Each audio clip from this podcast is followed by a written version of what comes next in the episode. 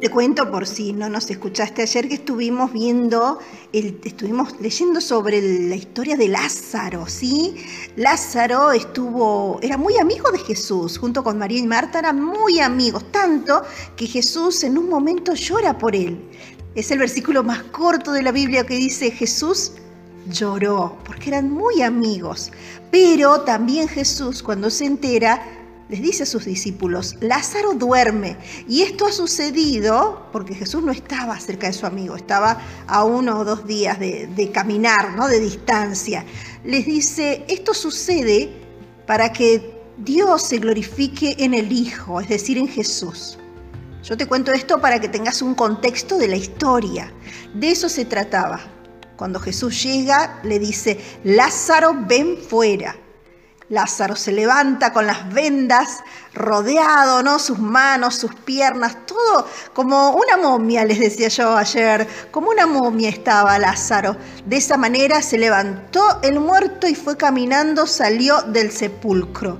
Qué tremendo, ¿no? Qué, qué, qué habrán sentido las personas que estaban cerca, porque siempre que había alguien que moría, había gente ahí alrededor, familiares, conocidos, amigos, y Qué tremendo que habrá sido para ellos ver cómo Lázaro, ante la voz de Jesús,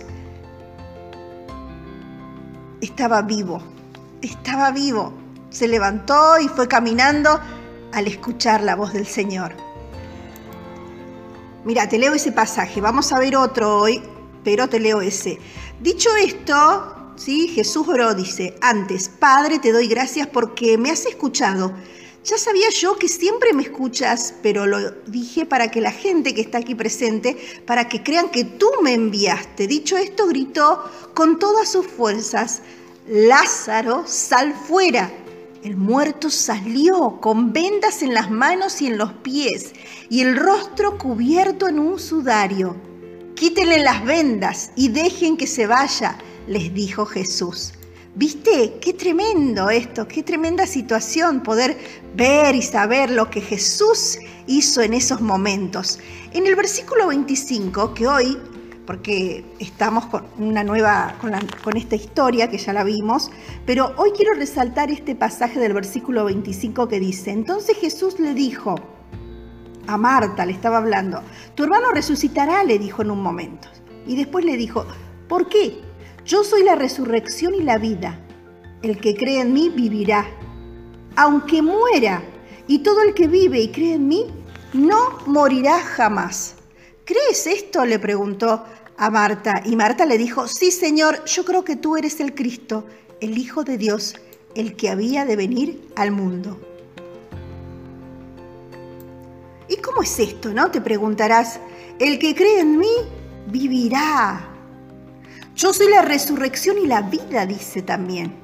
Aunque muera, vivirá. ¿Por qué? Porque este tiempo natural y humano que vivimos, ahora tan limitado, tan limitado que lo podemos tocar y sentir ahora donde estás, podés sentir la mesa donde estás, podés sentir los elementos que tenés, podés apretarte la mano y ver qué natural y limitado limitada que sos.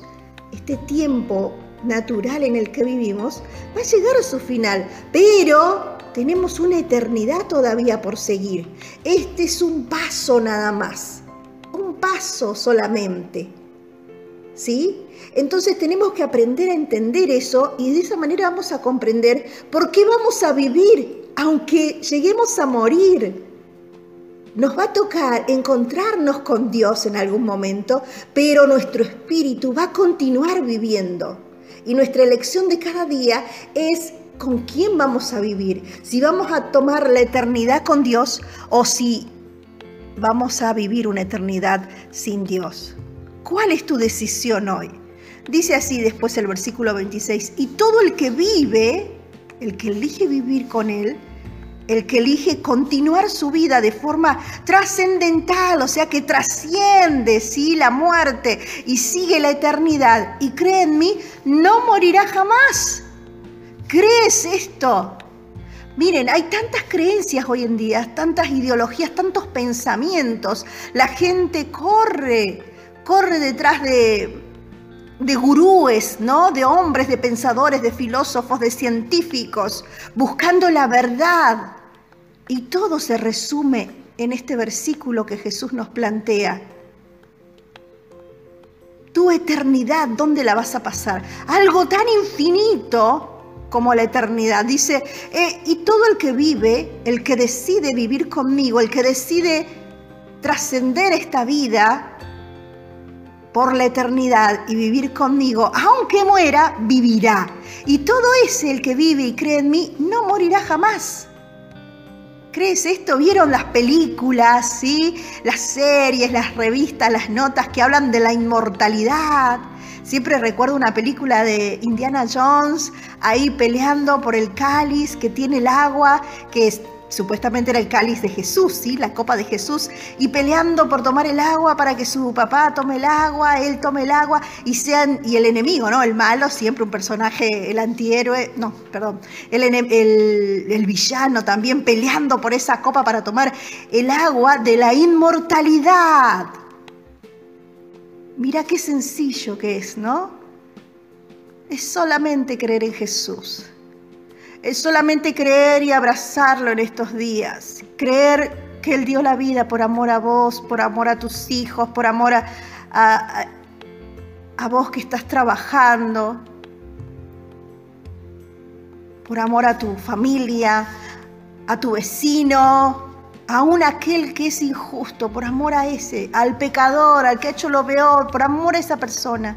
Jesús dio su vida y simplemente espera que creas Así como Marta que le pregunta, hoy Jesús te pregunta a vos, ¿crees esto? Preguntaste tantas cosas, te preguntaste sobre tu vida, ¿valía la pena existir? ¿Por qué existo? ¿Por qué vivo? ¿De dónde venimos? ¿Hacia dónde vamos? Te preguntaste tantas, tantas preguntas te hiciste en la vida y simplemente todo se resume en este pasaje, en lo que Jesús dice. Yo soy la resurrección y la vida. Y todo el que vive y cree en mí no morirá jamás. ¿Crees esto, Marta? le dice. ¿Crees esto, María? ¿Crees esto, Juan? ¿Crees esto, Jorge? ¿Crees esto? Carlos, ¿crees esto hoy? Y Marta le dijo, sí, Señor, yo creo que tú eres el Cristo, el Hijo de Dios, el que había de venir al mundo. Y decirle hoy, decirle, yo quiero, quiero estar contigo, quiero que seas la resurrección y la vida en mi vida, que yo pueda resucitar en este día y comenzar de nuevo, ¿no? Morir a lo que estaba viviendo y poder arrancar otra vez de cero. ¿Sí? Animate, animate y compartí conmigo cada palabra hacia Jesús.